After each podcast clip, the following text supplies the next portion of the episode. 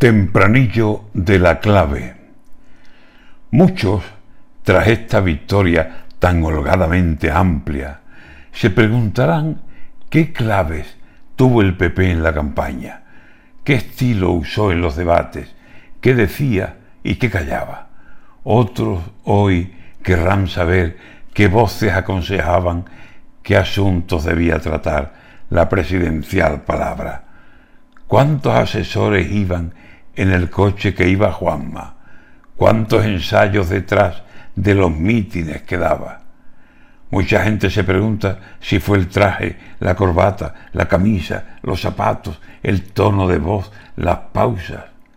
Hoy todos quieren saber la clave, la cosa mágica que le ha traído al PP una victoria tan clara.